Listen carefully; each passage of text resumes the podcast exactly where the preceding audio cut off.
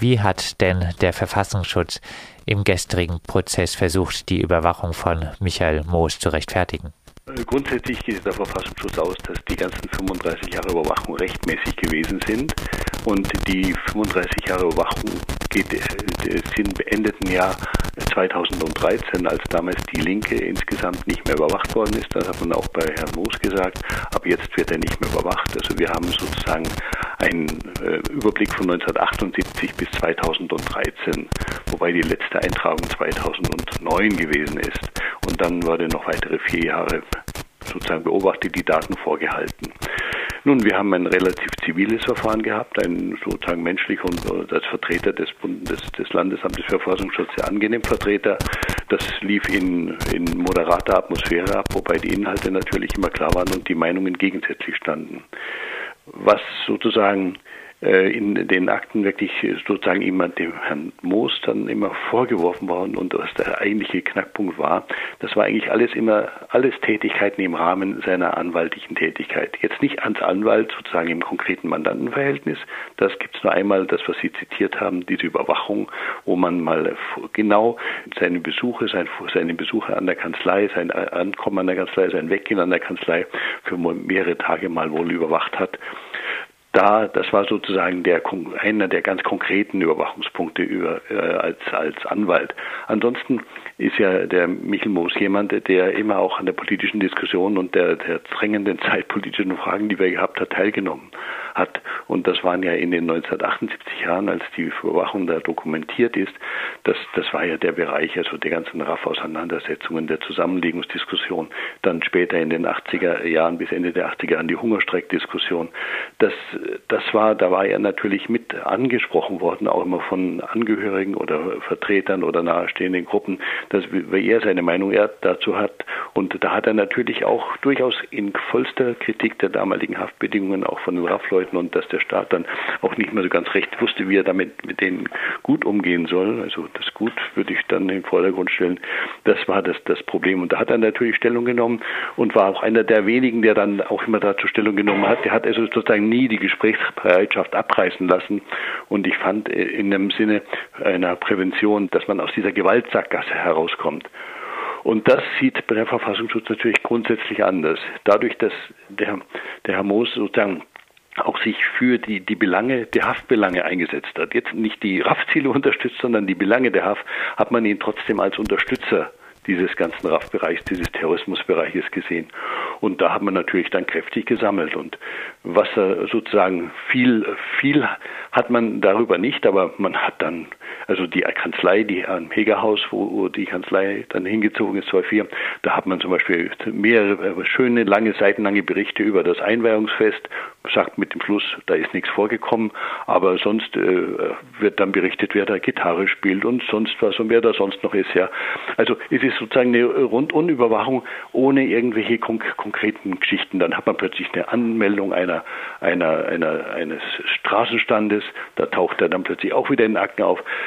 Es ist also eigentlich im, im, Prinzip dummes Zeug, wo man sich fragt, was kann das einem Verfassungsschutz, wenn er sich analytisch mal begeben will, überhaupt helfen, um zu verstehen, was gesellschaftlich läuft.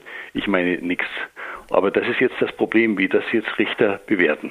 Heißt aber, im gestrigen Prozess wurden jetzt keine weiteren Überwachungsaspekte öffentlich, die bisher noch äh, nicht öffentlich waren aus äh, der in der Transparenzbereich das, was wir, was das Gericht an Akten vorgelegt hat, bekommen hat. Das ist ja nicht sozusagen unser Recht gewesen, dass das äh, wir, wir gefordert haben, sondern das Gericht hat ja den Verfassungsschutz angewiesen, seine Akten ihm vorzulegen, damit er über die Rechtmäßigkeit der Speicherungen dort befinden kann.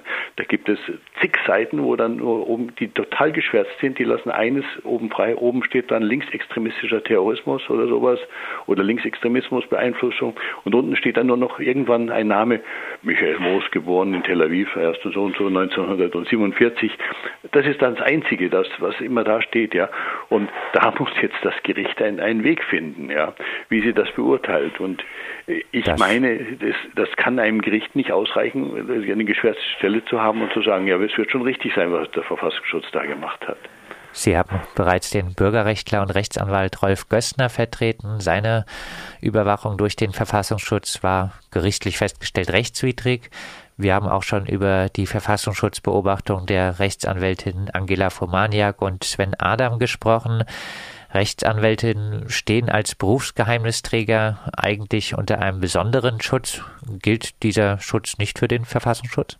Ähm, da muss man jetzt genau sehen. Also quasi als Berufsgeheimnisträger, dann wäre das sozusagen, ist es nicht so, also jedenfalls das, was ich jetzt hier sehen konnte, dass jetzt ein, Anwaltsgespräch direkt überwacht worden ist. Also da gibt es keine Anhaltspunkte dazu. Äh, man könnte sowas vielleicht vermuten aufgrund der, der damaligen Häftlingsüberwachung, weil da hat der Herr Moos mal jemand vertreten, der im Randbereich der RAF-Unterstützung auch verurteilt worden ist und da wurden dessen, dessen Besuche dokumentiert und da gab es auch eine Rubrik Vertrau, auf auffällige Gesprächsinhalte, ja, auffällige Vertragsgesprächsinhalte, da war immer nie was drin gewesen. Also es gab sozusagen da eigentlich keine Anlasspunkte, dass man direkt konkret ins Mandantenverhältnis direkt eingegangen ist vielleicht bei der Anmeldung noch von irgendwelchen Infoständen an der Stadt, wo er dann für eine Partei oder eine Gruppierung was angemeldet hat. Aber sowas gibt es eigentlich so nicht. Das Problem ist, alles, was er da gemacht hat, hat er natürlich als Ausfluss seiner anwaltlichen Tätigkeit und seines Einsatzes jetzt in dem Bereich für Mandanten getan. Und wenn er dann sozusagen über bestimmte Haftbedingungen was gesagt hat, dann hat aus der Kenntnis heraus, dann ist das natürlich auch aufgrund der speziellen anwaltlichen Situation. Also man hat ihn nicht in als Anwalt sozusagen in seinen ganz konkreten anwaltsgeheimnisgeschützten Sachen überwacht, sondern in seiner Tätigkeit als Anwalt, die außen herum ist. Also Vorträge, Stellungnahmen, äh, tätig werden für jemand, so in diesem Bereich. Wenn wir jetzt die Verfassungsschutzüberwachung kritisieren, auch die Humanistische Union äh, kritisiert immer wieder den Verfassungsschutz. Äh, angesichts der aktuellen Lage, angesichts des Rechtsterrors muss man aber doch sagen, wir brauchen jetzt gerade erst recht den Verfassungsschutz? Das würde ich jetzt so, so nicht unterschreiben wollen. Also das wäre zu ungeschützt. Das Problem ist die Analyseunfähigkeit, die ich dem Verfassungsschutz im Bereich des Linksextremismus, äh, das, was mit dem, was heißt Extremismus, das ist ein politischer Kampfbegriff, was, was man dem, was man dem Verfassungsschutz unterstellen darf im, im, im linken Bereich, die Linkslastigkeit und das, was da alles rausgeht. Das beruht ja darauf, dass die immer gesagt haben, die Linken sind die gefährlicheren, die Rechten sind nur dumm und doof, da passiert sowieso nichts. Die müssen wir gar nicht gucken. Außerdem sind die ja auch für den Staat und einen starken Staat. Also das ist, das ist ein generelles Problem links. Und die Analyseunfähigkeit im linken Bereich, die hat sich jetzt schauerlicherweise auch im rechten Bereich gezeigt. Ja. Der Verfassungsschutz sieht viel, nimmt viel auf, aber wenn man nur drauf guckt auf eine Sache, heißt noch nicht, dass man sie verstanden hat. Und das ist eigentlich das Problem.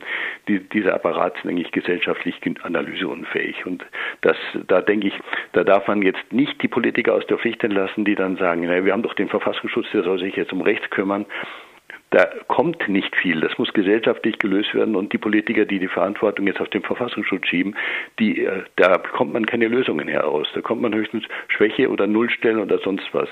Und das finde ich als das grundsätzliche Problem. Also und äh, deswegen meine ich, wenn man zu sehr auf den Verfassungsschutz vertraut, dass der die Lösungen für Probleme anbietet, ja, dann würde ich sagen, lieber besser abschaffen als da das Vertrauen, weil das Vertrauen, dieses Vertrauen wird immer enttäuscht werden, wie wir eigentlich jetzt Tag für Tag und mit allem leider immer weiter sehen. Abschließend äh, nochmal äh, zurück zum äh, gestrigen äh, Prozess zur mündlichen Verhandlung vor dem äh, Verwaltungsgericht in Stuttgart. Sie haben schon angedeutet, dass Sie eigentlich erwarten, dass ähm, das Gericht entscheidet, aufgrund auch äh, der schlechten Aktenlage, äh, dass die Überwachung von Michael Moos durch den Verfassungsschutz äh, rechtswidrig gewesen ist ähm, abschließend trotzdem mal die Frage, welche Bedeutung hätte denn äh, ein Urteil in diesem Sinne, was eventuell jetzt zu erwarten ist, vielleicht einfach gar keine Bedeutung? Nein, nein, es hat eine große Bedeutung, so oder so. Ähm, ich, ich würde, meine Prognose in dem Bereich ist, dass man, dass man vielleicht da bei der ganzen Einordnung K-Gruppen, dieses ganze, weil er Mitglied ja von diesen studentischen K-Parteien gewesen ist, KBW oder BKW, was WKW, was es da gegeben hat, ähm, dieser Bereich und dieser ganze Bereich im RAF-Bereich, da würde ich, weiß ich nicht, ob das Gericht sich trauen wird, hier eine Rechtswidrigkeit der, der Beobachtung auszusprechen. Das, das, da bin ich nicht sicher. Aber wo ich hoffe darauf, dass man zumindest ab Mitte der äh, Ende Mitte Ende der 80er Jahre, als der Michel Moos dann in diesen kommunalpolitischen Bereich gegangen ist, wo man jetzt noch nicht äh, quasi die, diese besonders verfänglichen Themen da angesprochen hat, dass das Gericht da zum Schnitt kommt und sagt, also es geht ja gar nicht, dass man hier seitenlang, also viele Seiten lang, 100 Seiten lang die kommunalpolitische Tätigkeit von Moos nachzeichnet, wo nichts, aber auch gar nichts drin ist. Und das hat man gemacht, weil man in der linken Liste auch ein Mitglied, der Funktionär beim der, der DKP ist. Den Namen Herrn Guzzoni kann man ja nennen, ist ja bekannt, ja. Ähm, das, weil der drin ist, deswegen darf die ganze linke Liste und alles, was sie tut, auch überwacht werden. Ich bin zuversichtlich, dass das Gericht dem nicht folgt, ja. Also insofern denke ich, wir werden vom Gericht eine halbe halbe Entscheidung bekommen und wenn sie jetzt auch etwas weniger ist, wäre sie wirklich sinnvoll, weil das zeigt, es geht nicht so, wie der Verfassungsschutz sich das denkt. Das sagt Udo Kaus, Vorsitzender des Landesverbandes der Humanistischen Union. Er hat vertreten den Freiburger Rechtsanwalt und linke Listenstadtrat Michael Moos. Gestern vor dem Verwaltungsgericht Stuttgart ging es um die Frage, ob seine jahrzehntelange Überwachung durch den Verfassungsschutz ähm, rechtmäßig war oder nicht oder zumindest in Teilen rechtswidrig war. Und äh, wir werden dann sicher noch einmal